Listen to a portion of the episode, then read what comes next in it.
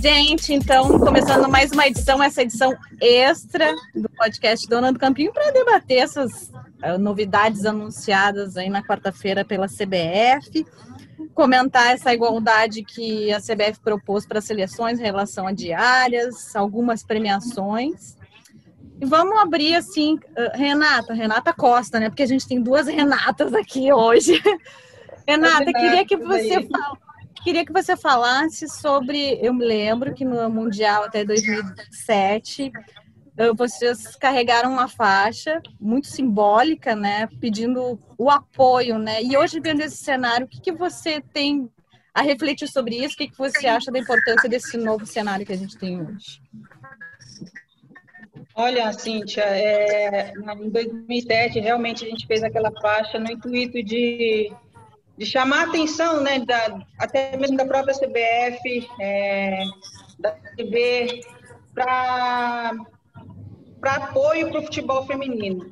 Para você ver, foi lá em 2007 que a gente estava brigando e graças a Deus a gente conseguiu hoje, né, ter esse, esse, esse golaço da CBF, vamos dizer assim, né, um golaço dela, porque eu me lembro que em 2001, cara, 2001, primeira vez que eu fui para a seleção, que era sub-19 na época, a nossa diária era 25 reais.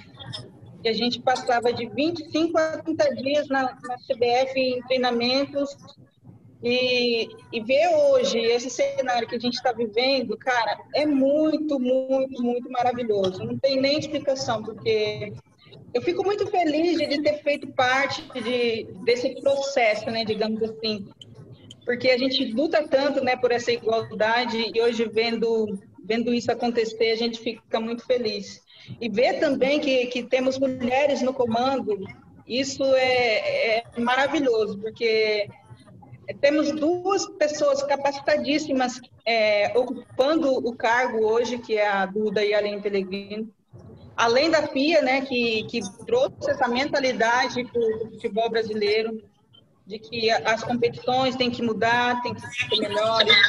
É, eu acho que a gente só tem, eu acho que a gente só tem a crescer com isso.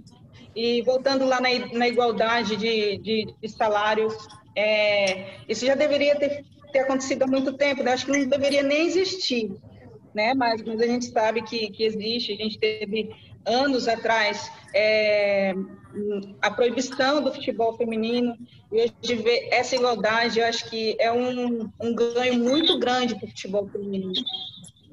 Renata, agora é Renata Mendonça. Renata, eu vi até você escrevendo no Vibradoras que ainda tem, ah, mesmo com essa conquista, com esse direito que é um direito uh, que é merecido, né, de igualdade, ainda a gente ainda vê pessoas criticando, né? O que, que você uh, comenta sobre isso? Por que tanto, tanto receio de, de, de, de ter essa igualdade? Os, os, a parte machista da sociedade ainda se incomoda com isso? É, eu acho que a igualdade ainda incomoda, porque a gente se acostumou muito a, a viver um padrão desigual né? Então, e aí em vários aspectos, eu acho que, né, quando a gente é, olha para os privilégios de brancos, para os privilégios dos homens, para os privilégios dos heterossexuais. Então, assim, tudo isso, a gente cresceu numa sociedade muito desigual, inclusive economicamente, né? E a gente começou a achar que isso é o natural, assim, né? Tipo, é normal, tranquilo, assim, a desigualdade é o normal. E aí, quando a gente vê ações afirmativas, né, no sentido de dar um passo em direção à igualdade, é, as pessoas ficam assim, nossa, mas como assim? Como assim? É, porque a gente cresceu achando que o, o certo é esse, né? E aí a gente começa a criar justificativas para isso, que isso que é o, o, mais maluco, a gente começa a criar justificativas é, para não se ter igualdade. Então eu vi muita gente falando assim, ah, mas é um absurdo porque não gera o mesmo lucro, porque é, futebol feminino ninguém quer ver. Gente, diária de trabalho não é participação nos lucros. Não tá, a CBF não está pegando o lucro que ela tem e falando assim, ah, vamos dividir igual para todo mundo. Não, não é isso. Diária de trabalho é um dia de trabalho. A Renata e a Calan podem falar. E o que elas faziam no dia de trabalho? Se apresenta, treina, vai na academia, vai para o campo, vai jogar. Que ela faz. O que, que faz um jogador?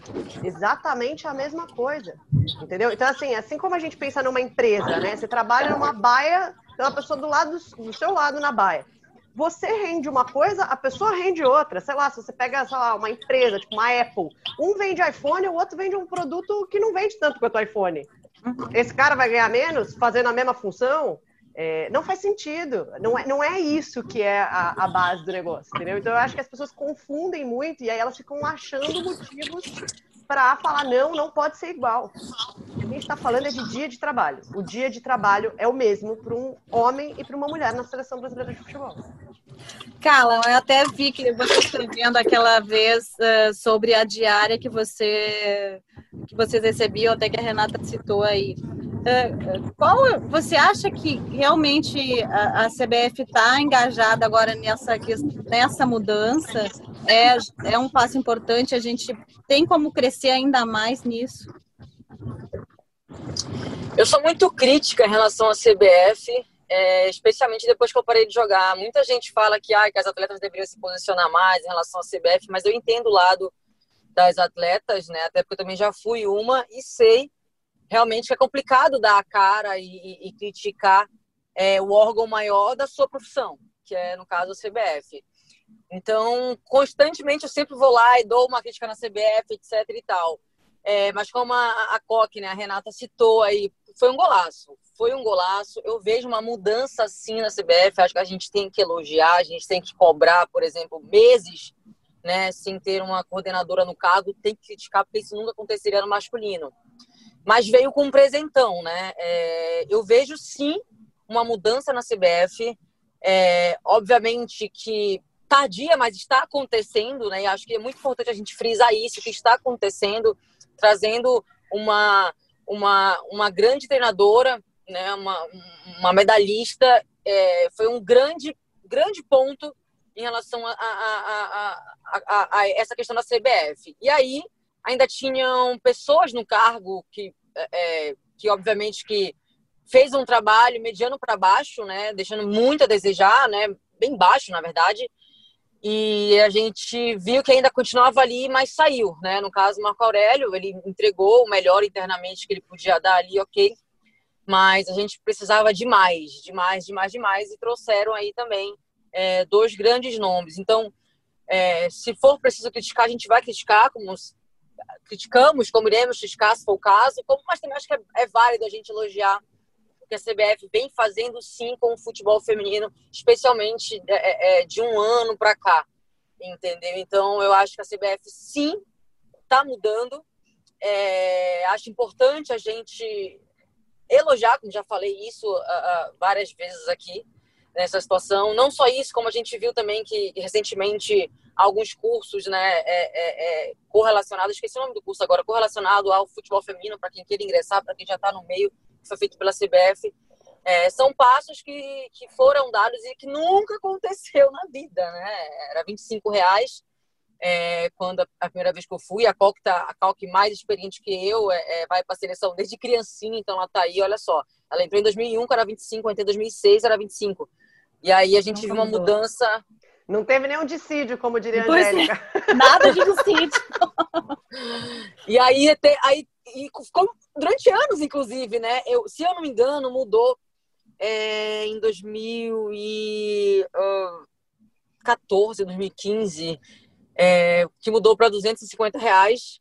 É, eu fui convocado da última vez, antes de eu parar de jogar, em 2016 e também ainda era 250, depois a permanente, enfim.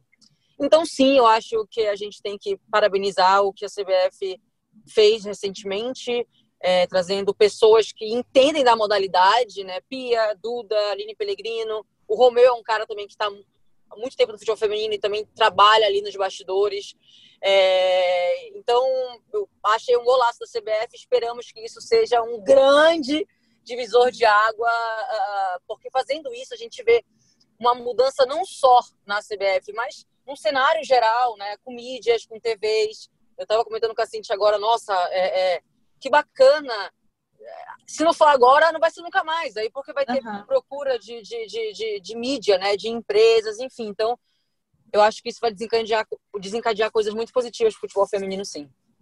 É, e a única, assim, de atleta que estava disputando, a gente viu até aquela aquela saída da Cristiane da seleção entre as reivindicações e que o que ela falou foi da diária, inclusive, né, que era muito baixa na época. Eu me lembro que, que ela batia muito nessa tecla, é uma jogadora que se posiciona muito bem. Renata Costa, eu queria uh, te perguntar também como você vê também as atletas tendo essa oportunidade de, por exemplo, ir para a Granja Comari, coisa que, que não era permitido antes, né? Vocês trabalhar, vocês chegaram a uma decisão de mundial jogando uma, uma bola espetacular, sem toda essa base, né? Como é que era para vocês na época essa questão da dificuldade também? Nossa, era muito difícil. Voltando lá ainda, lá em 2001, primeira vez que eu fui é, para categoria de base, né, sub-19, e já logo em 2002 subi para principal, e ainda ali é, a gente já disputava campeonato sul-americano, é, é, mundial, e a gente, vou até citar uma coisa que achava, eu achava um absurdo, e que foi mudar só em, em 2004 com o René Simões, que era a questão da lógico, da diária, isso daí a gente já, já, já conversou, mas a questão de, da academia, que era uma coisa assim que, que a gente usava. É, tinha duas academias na, na Granja Comari.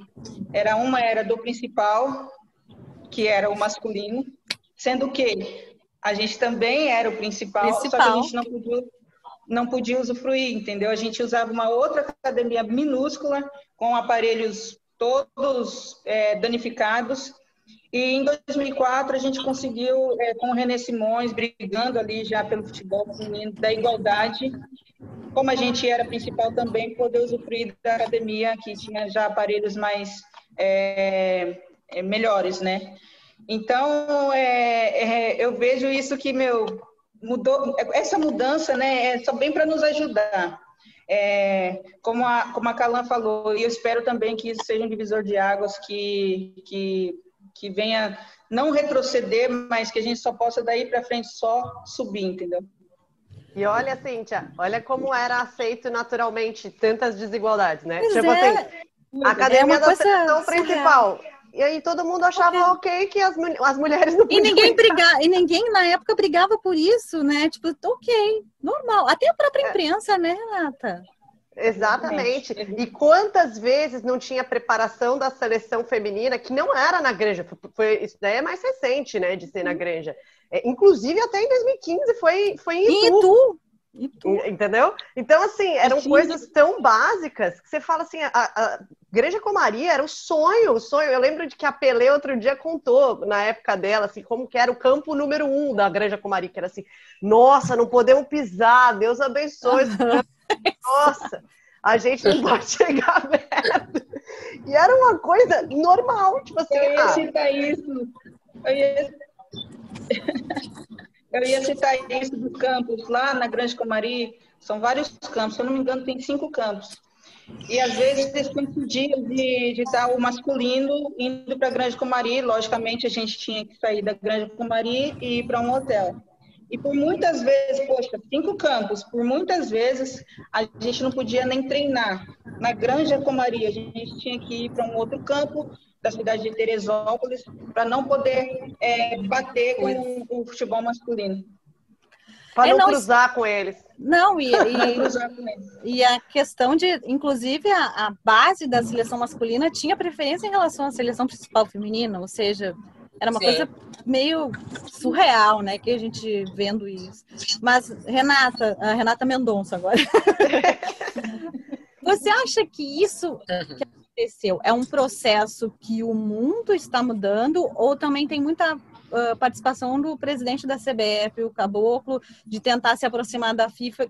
Você acha que vê, você vê o mundo se transformando ou também tem muito parte do dirigente? Porque tem dirigente que continua não ligando, né? Como é que você vê essa, essa posição?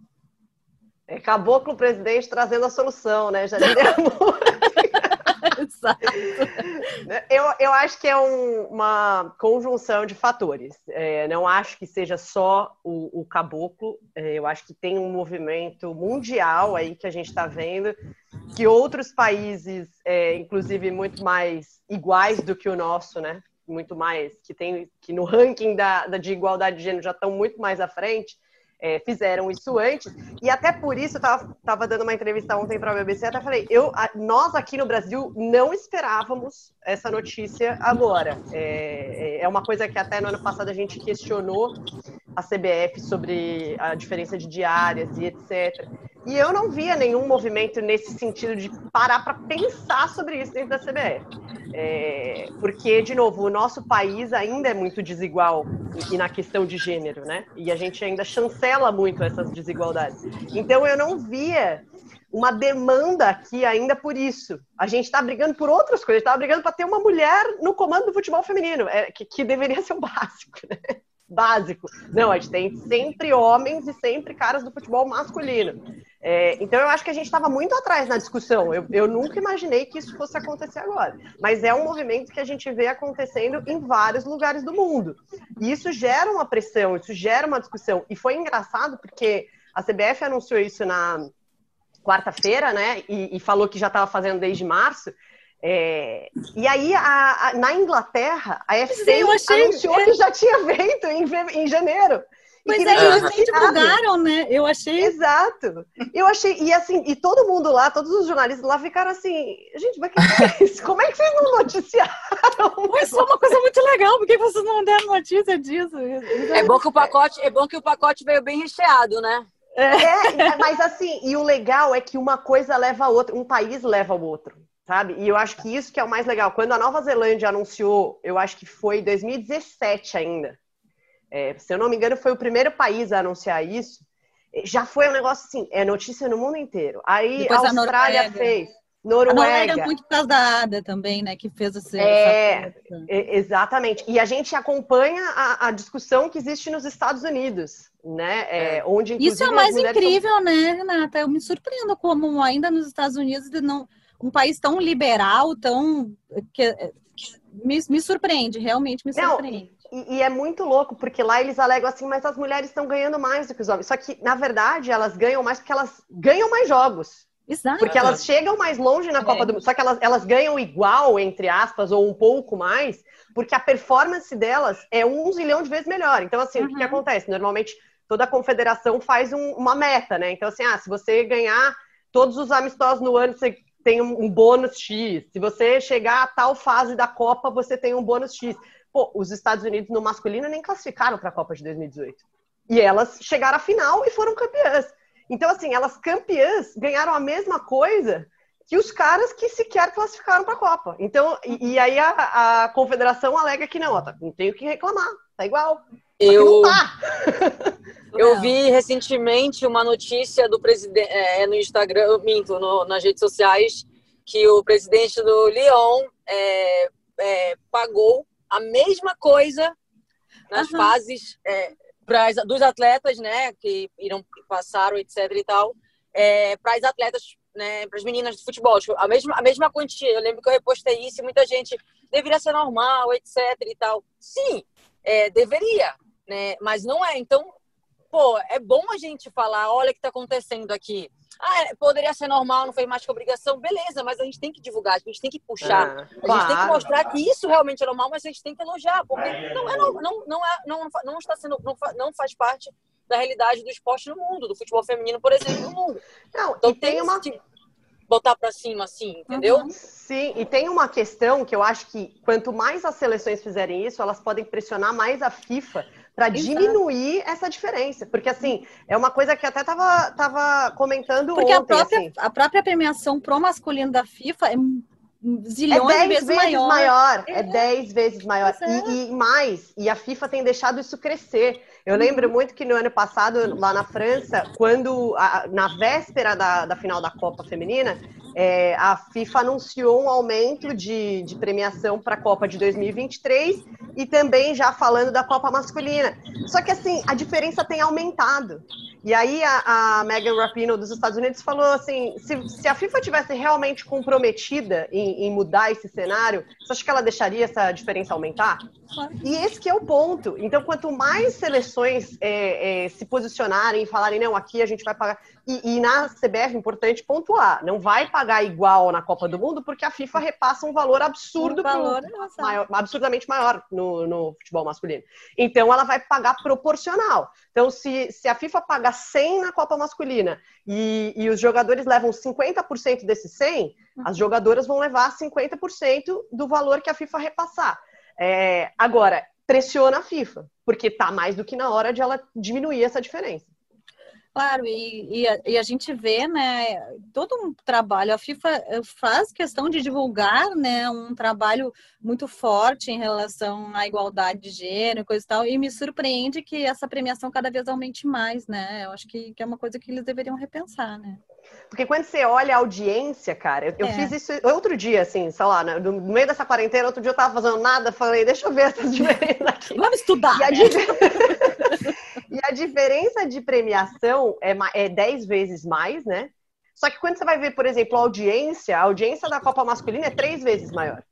Quando você vai ver. Porque eu não sou favorável a você pegar e falar assim, uhul, então é tudo igual agora. Não, são dois produtos distintos que estão. A, né, a Copa Feminina está há 30 anos só no mercado, e se considerar quando que a FIFA começou a fazer alguma coisa por ela, ela não está nem há 20 anos no mercado uhum. direito.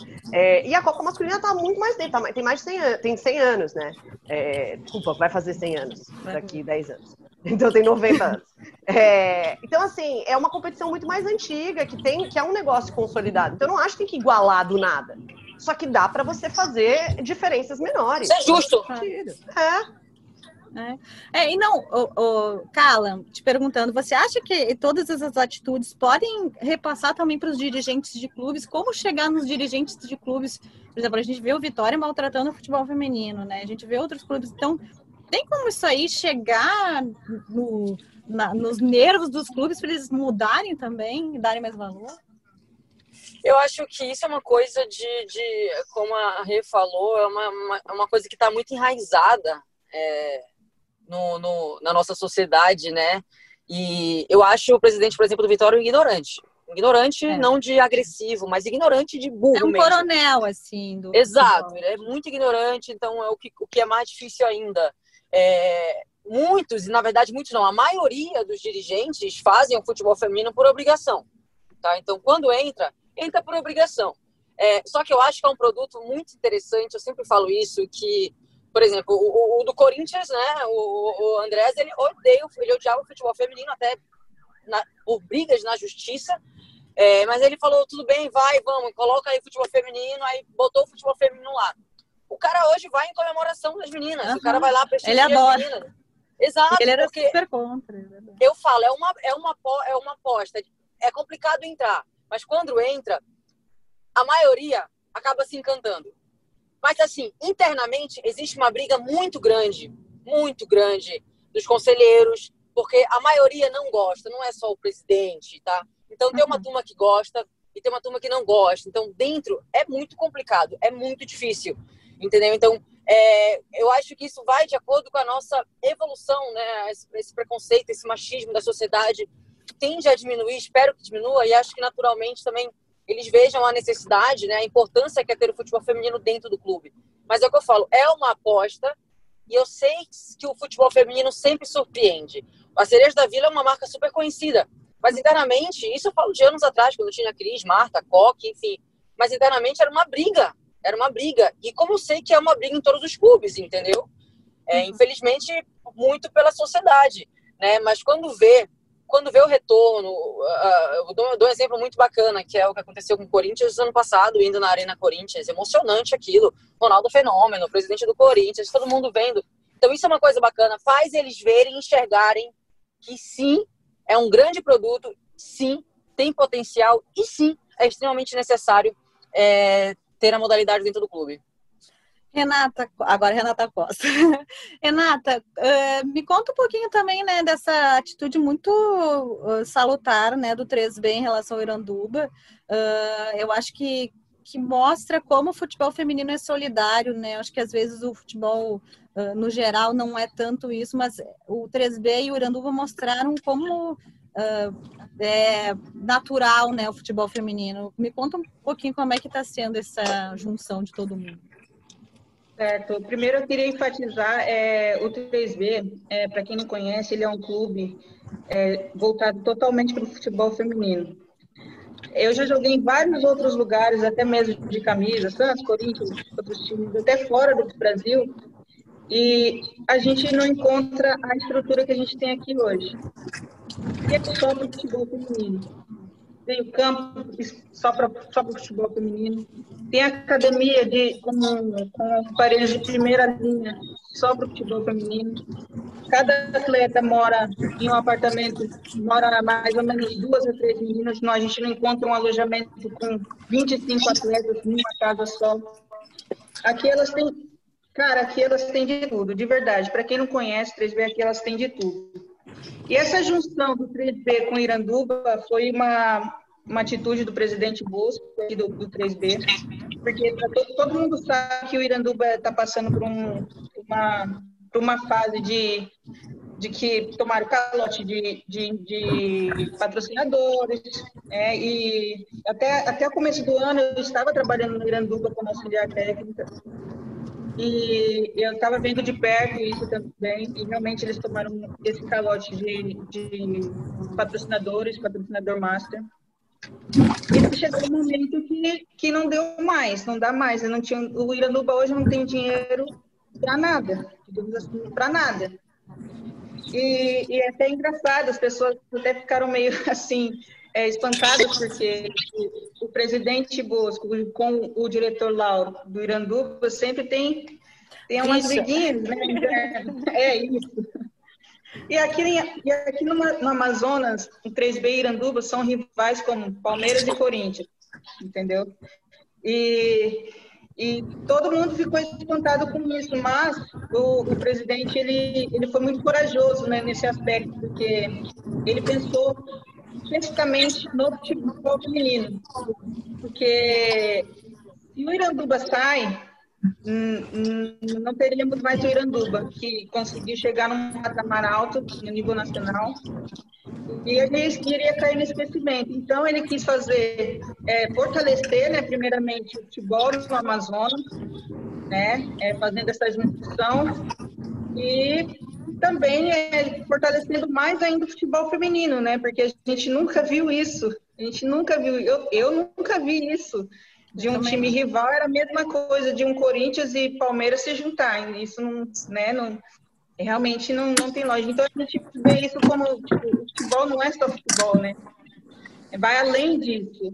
Então, acho que essa atitude do, do presidente aqui foi muito legal, de não, não deixar o Iranduba morrer, em contrapartida, a gente tem que tirar as coisas boas, né? Porque o 3B disputa a Série A2 e, e a gente tem que tirar as coisas boas aí, porque a gente consegue né, é, manter as meninas em atividade. Em contrapartida, a gente está preparando elas para os jogos da Série, da série A2.